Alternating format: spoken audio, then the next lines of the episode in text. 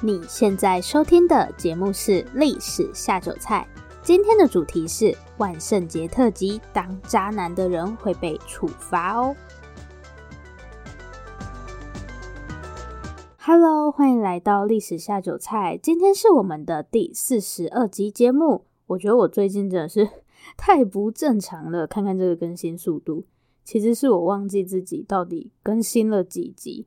我本来以为我十月还没更新满四集，结果其实已经有四集了。然后呢，历史下酒菜有自己的赞助连接了，这边要感谢 First Story 的技术支援。如果大家喜欢我们的节目，欢迎小额赞助我们。详细的资讯都可以参考我们的说明栏，也欢迎大家到 Apple Podcast 帮我们打新评分加留言。然后现在在 KKBOX 也可以听到历史下酒菜了，这是我们最新的收听管道。如果大家平常也有听音乐的习惯的话，就不用再多下载一个 App，很方便。好，以上资讯提供给大家参考。我们今天的主题是万圣节特辑，当渣男的人会被处罚哦。如果你是第一时间听的话，现在的时间应该是万圣节，没错。上次我们的鬼月特辑还迟到，有没有？鬼月都过了才在那边鬼月特辑，这次有赶上万圣节呢，真是太好了。今天的这个主题啊，算是一个小意外。其实我本来根本没有打算 做什么万圣节的主题，我今天本来要讲的是西班牙跟阿兹特克帝国的故事，还是会讲到这些东西啦，只是我换了一下故事的主轴，因为我发现了比西班牙跟阿兹特克帝国还要更有趣的东西。内容可能会有一点可怕吧，会有一些有点可怕的传说故事。其实我自己没有觉得很可怕，但我在找资料的时候就顺便讲给我的室友听，然后他就说什么，嗯，很可怕，很可怕。拜托，哪有，真的不可怕啦。好，那我们要马上开始喽。好，故事开始的时间应该是在十六世纪初的某一年，几个祭司慌慌张张的跑到皇帝面前。女神的预言出现了，其中一个祭司开口说：“女神说了什么呢？”女神说：“我挚爱的孩子，你即将面临毁灭。”听完祭司的话，蒙特苏玛二世摸了摸自己的胡子，没有说话。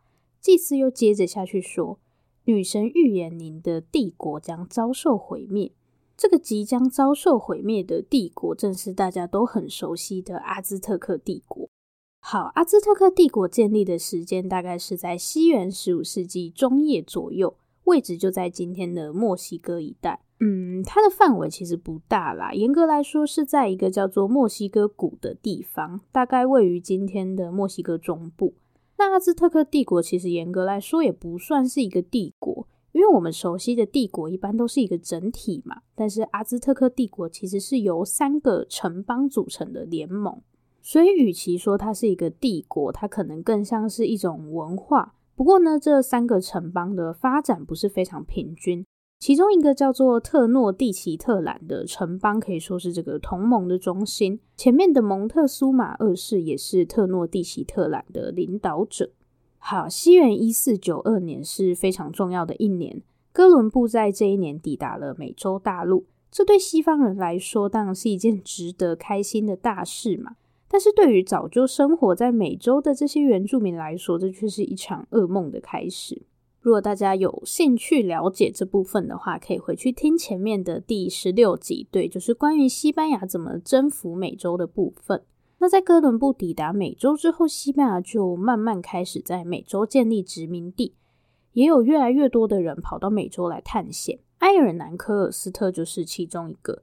其实科尔斯特是来自一个没落的贵族家庭，那为了有更多发展的机会，他就跑到美洲这边来。就像我们上一集讲到的福君那样，因为家里环境不好嘛，所以就只能出国讨生活。大家都是命苦的孩子。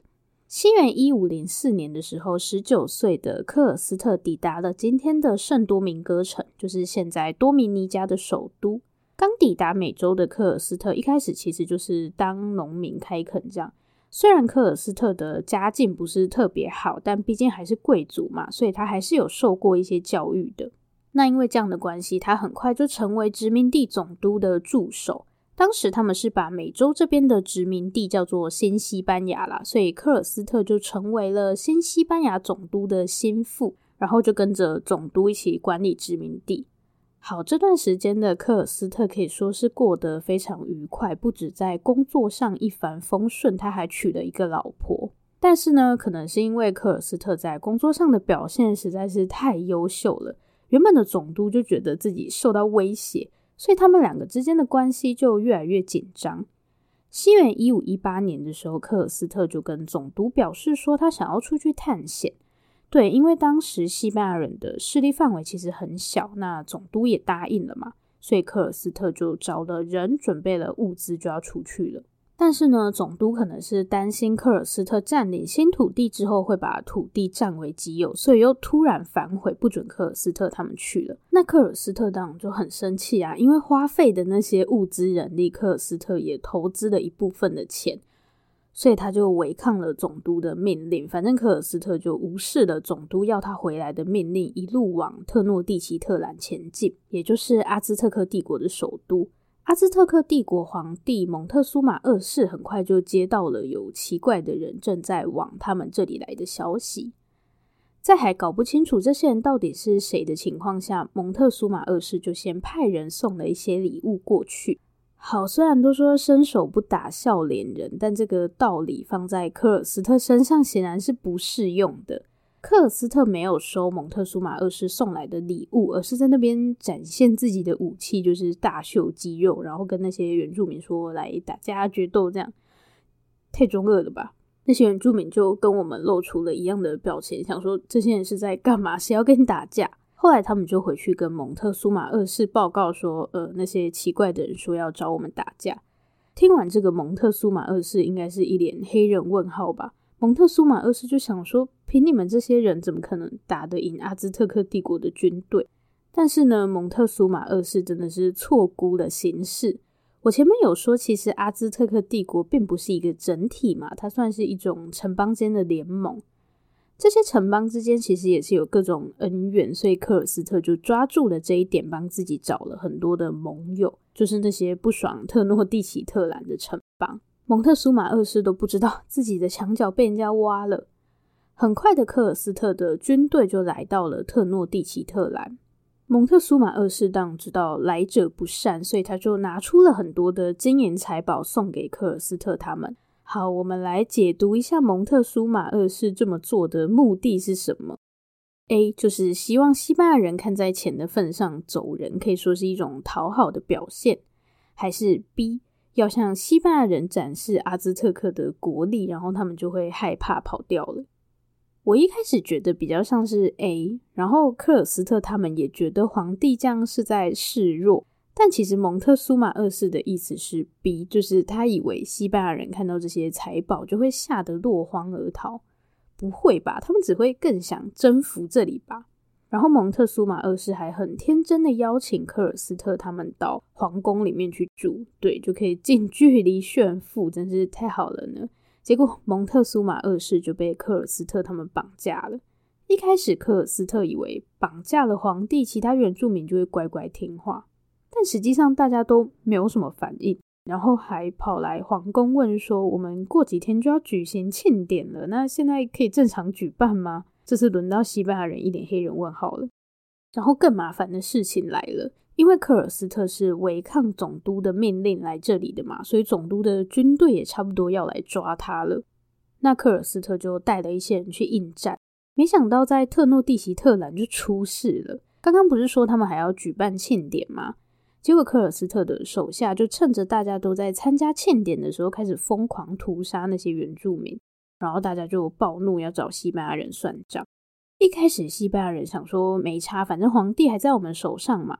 结果没想到他们超级快速的又立了一个新的皇帝。这里面最倒霉的人就是蒙特苏马二世。有一种说法是说，一开始原住民暴动的时候，西班牙人就要蒙特苏马二世去叫他们停下来。结果没想到，大家 居然朝蒙特苏马二世丢石头，然后他就被砸死了。想不到吧？失去这张牌的西班牙人当然就只能夹着尾巴赶快跑啊！但是接下来发生的一件事情，让阿兹特克帝国整个元气大伤，就是天花的流行。因为天花的关系，就死了很多人嘛，所以西班牙人就趁着这个时候又再次攻击特诺蒂奇特兰。最终的结果就是阿兹特克帝国灭亡。这是不是印证了一开头的那个女神的预言？好，但是女神的预言并没有因为阿兹特克灭亡就消失，反而变成了我们接下来要讲的可怕故事。到底是什么可怕故事呢？我们就一起来看一看吧。现在我们要接着下去讲女神的预言嘛。那在开始之前，我们要先来介绍一下这个所谓的女神。这个女神呢，被叫做西瓦科亚特。希瓦科亚特被认为是生育的女神，就是负责管生小孩这件事啦。那大家可能会想说，她的形象应该就是那种很温柔的妈妈吧？但其实完全不是这样。希瓦科亚特被描绘成一个拿着武器的女战士，而且她的性格还是非常的残暴。这跟妈妈的形象完全不合啊，像什么战争女神之类的。好，原因是因为在阿兹特克的文化中，生小孩这件事情就跟男生上战场打仗是一样的，因为生小孩非常危险嘛。好啦，这样也是蛮合理的啦。反正他们就是把生小孩比喻为一种女人的战争。那我们再来复习一下西瓦科亚特在一开始的时候说的那个预言，他是说我挚爱的孩子，你即将面临毁灭。对，那现在他的孩子也真的毁灭了。很快的，在美洲大陆上就开始流传一种被叫做“哭泣的女人”的可怕故事。这个故事你几乎可以在任何一个拉丁美洲国家找到，美国有些地方也是有啦，但是在拉丁美洲国家就是超多的，有各种奇怪的版本，还有各式各样的，算是同人创作嘛，就是有很多衍生的故事。好，我先跟大家讲这个故事的算是标准配备吧。哭泣的女人，主角当然就是一个女人嘛。那不管在哪一个故事里，这个女人永远都被描绘成是一个穿着白色连身长裙，然后有黑色长直发的形象。好，那接下来我们就要来讲这个传说的内容了。我们要看的第一个版本是墨西哥的版本。这个版本呢，是说一个阿兹特克女孩爱上了西班牙来的殖民者，然后他们还生了三个小孩。但是呢，这个西班牙殖民者很快的就抛弃了阿兹特克女孩，然后这个女孩就非常的不甘心，决定要复仇。可是她复仇的方式不是去找那个渣男，而是把他们之前生的三个孩子杀死。孩子是无辜的，为什么要这样呢？那后来这个阿兹特克的女孩就因为杀人被处死了，但是呢，她的灵魂并没有消失，反而是在街头徘徊，然后。不断的哭泣，在找他的孩子，但是那个罪魁祸首就是西班牙渣男，在故事中并没有受到任何的惩罚，真的太令人生气了。在下面的这个版本呢，是瓜地马拉的版本，这个版本就比较有趣了。故事的主角是一个西班牙人跟当地原住民生下的混血儿，然后这个混血女孩的丈夫有一座农场。结果有一天，这个女人就跟农场里的其中一个男人发生了关系。对，后面她就怀孕了。那为了不要让丈夫发现这件事情，在孩子出生之后，她就把小孩溺死了。但是溺死之后，她又非常的后悔，所以她就整个精神失常，然后不断的在河边徘徊，也是一边哭泣，然后一边找她的孩子。为什么受伤的总是小孩呢？这些大人能不能振作一点？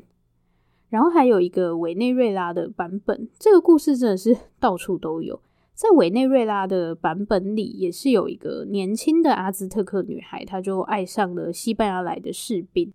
但是当这个女生一怀孕，西班牙士兵就抛弃了她。所以小孩生下来之后，这个女生就非常的慌张，不知道该怎么办。然后当婴儿开始哭的时候，她就更紧张了。因为害怕被其他人听到婴儿的哭声，所以他就失手把自己的孩子杀死了。结局也是一样的，对，这个妈妈就发疯，然后一边哭一边到处找她的小孩。跟其他版本比较不一样的是，她会在路上找那个落单的孩子，然后把孩子抓走，这样，所以就搞得人心惶惶。最后一个版本是来自哥斯大黎加，在哥斯大黎加的故事里，这个女主角是一个美洲当地的公主。没错，他也爱上了一个来自西班牙的征服者。这些西班牙人是长得很帅吗？后来公主也一样怀孕了吗？故事里面并没有特别说孩子的父亲后来怎么样了，不知道是抛弃了这个公主还是怎么样，反正他就是消失了。然后酋长，也就是公主的爸爸，就非常的生气，就把这个孩子丢到瀑布底下去。孩子死掉之后，公主也是不断的在附近徘徊，一边哭一边找她的孩子。然后半夜在森林里就可以听到女人的哭声，所以在拉丁美洲的这些国家，爸爸妈妈都会拿这个传说来吓小孩，就是晚上要赶快回家，不然你就会被哭泣的女人抓走，这样。听起来有点像虎姑婆的感觉，就是不乖就把你抓走。但我觉得虎姑婆比较可怕，因为虎姑婆会吃小孩啊，他们又没有说哭泣的女人会虐待小孩。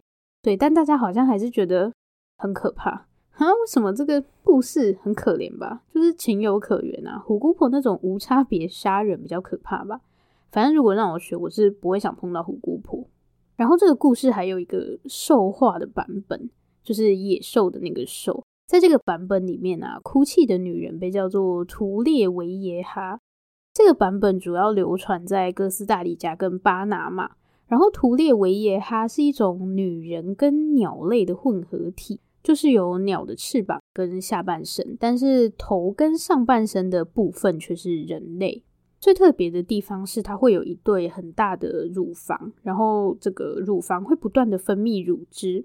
因为他的小孩死掉了嘛，所以当然就没有人可以喂啊。那因为乳汁太多的关系，就吸引了很多蚂蚁跟在他的后面。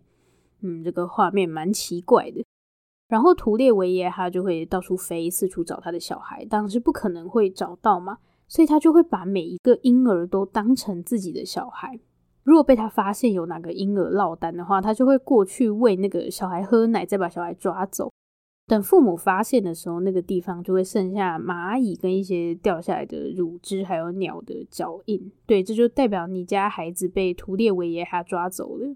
听完这些故事，不知道大家会不会觉得很生气？虽然在这些故事里面，有些妈妈们是做错了没错，但是为什么那些渣男都不会受到处罚呢？最后面这些故事就开始出现了惩罚渣男的桥段。图列维耶哈除了会乱抓别人的小孩，他还会变身成一个胸部很大的美女，然后那些抛家弃子的渣男们就会被他引诱。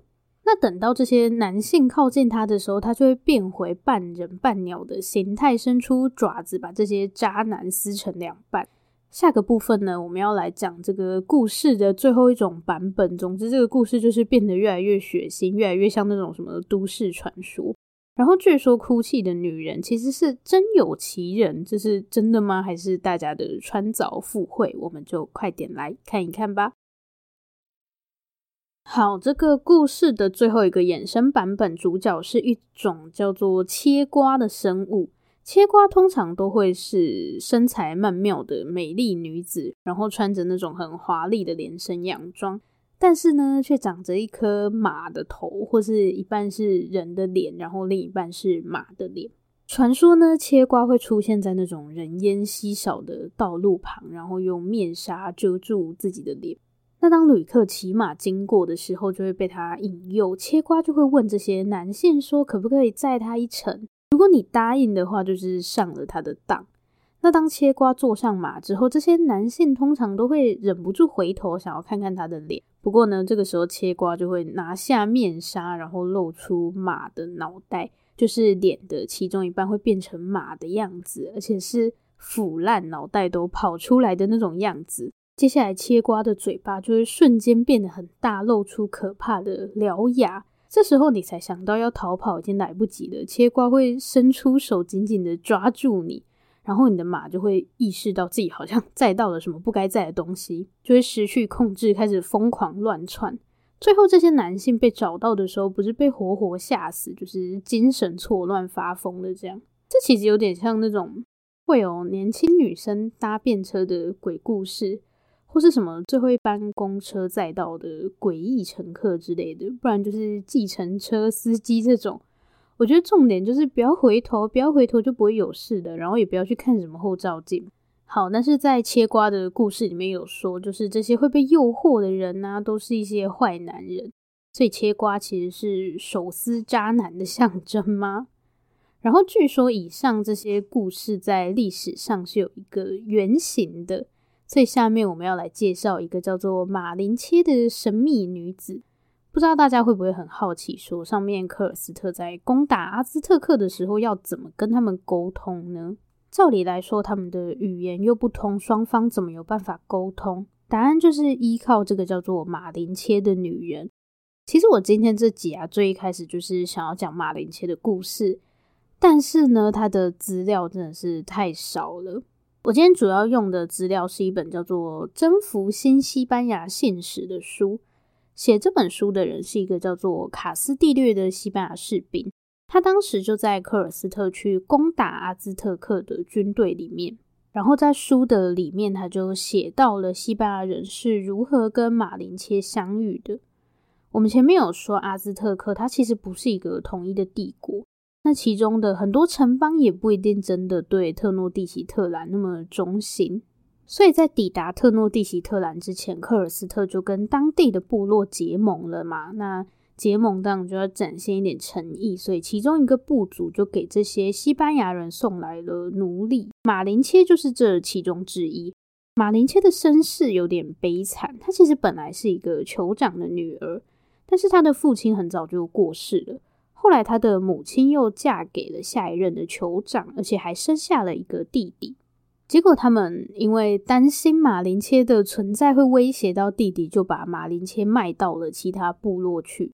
然后马林切就这样从一个公主变成了奴隶。接下来的很长一段时间里，她就在不同的部落被卖来卖去。因为在很多地方都待过的关系，马林切就掌握了各种不同的语言。所以当他来到西班牙人这边后，科尔斯特就发现说：“诶，这个女生可以当他们的翻译。”其实可以看得出来，马林切还蛮受这些西班牙士兵尊敬的。对嘛，毕竟都要依靠他来翻译。那也可能是因为马林切同时也是科尔斯特的情妇。刚刚我们有说科尔斯特早就已经结婚了嘛，所以这对马林切来说注定就是一场没有结果的爱情。大家有没有觉得这个剧情跟刚刚那个哭泣的女人有点像？就是一个西班牙殖民者跟一个当地女子的恋爱故事。那马林切等等真的会因为科尔斯特抛弃他，就把他们之间的孩子杀掉，然后自己发疯吗？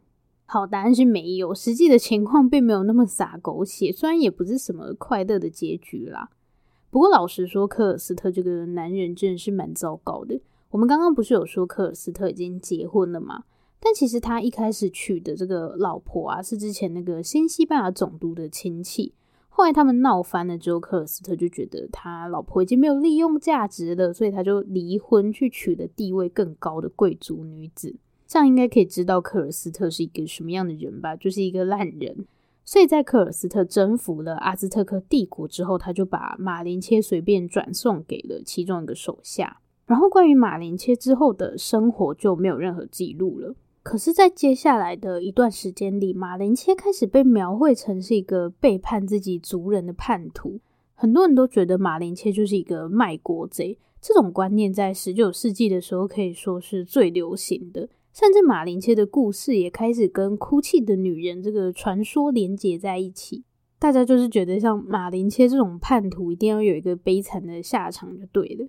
一开始哭泣的女人其实只是那个女神的预言所衍生出来的一个传说，但是久而久之就开始跟马林切的故事扯上关系。但其实这个传说应该是在更早的时候就已经出现了。不过说真的，这种对马林切的评价其实是不公平的，有一种检讨受害者的感觉。在那样的环境下，马林切其实也没有其他选择啊，因为他就是一个被卖掉的奴隶，是可以做什么？而且所谓的阿兹特克其实也是各种部落的集合体，不是还有一些部族帮着科尔斯特去攻打特诺蒂奇特兰吗？那这些人不是才更奇怪吗？所以现在也开始有越来越多人去帮马林切平反，就是他并不是一个叛徒，只是一个可怜的受害者。好，那我们的科尔斯特之后又过得如何呢？我是希望他不要过得太好啦，就是一个烂人。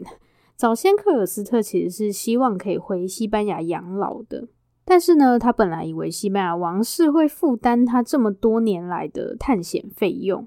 因为他在美洲这边赚到的钱几乎都拿去用在扩张殖民地上了，所以当他回到西班牙之后，他就希望王室可以出这笔钱就是了。但是王室也蛮奸诈的，就是拿到殖民地之后就完全不理科尔斯特，也没有要付钱的意思。虽然很坏，但我觉得做的非常好。西元一五四七年，没有办法的科尔斯特就只能默默的回到美洲，然后在经济不是很宽裕的情况下病死。这就是渣男最后的结局，所以大家不要当渣男哦，不然切瓜就会来找你。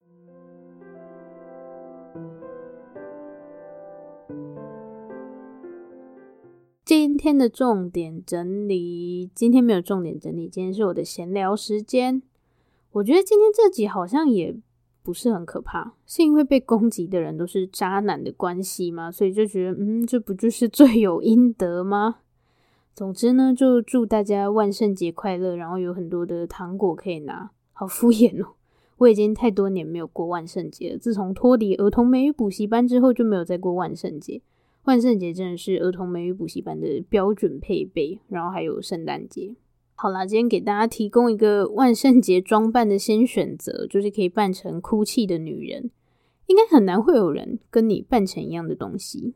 接下来我们要来阅读听众留言。今天要阅读的这则留言，一样是在五月十九日来自 KCD 胜的留言。好，我就叫你 KCD 好了。KCD 说我会在浴室听 Podcast，是边洗澡边听吗？真的是任何时间都不放过诶。我洗澡的时候都在唱歌。KCD 还说武士二刷，哦、呃，这是西班牙武士那一集对不对？那一阵子我好像。对于把换气声录进去这件事情，就是很苦恼。感谢大家给了我很多的建议。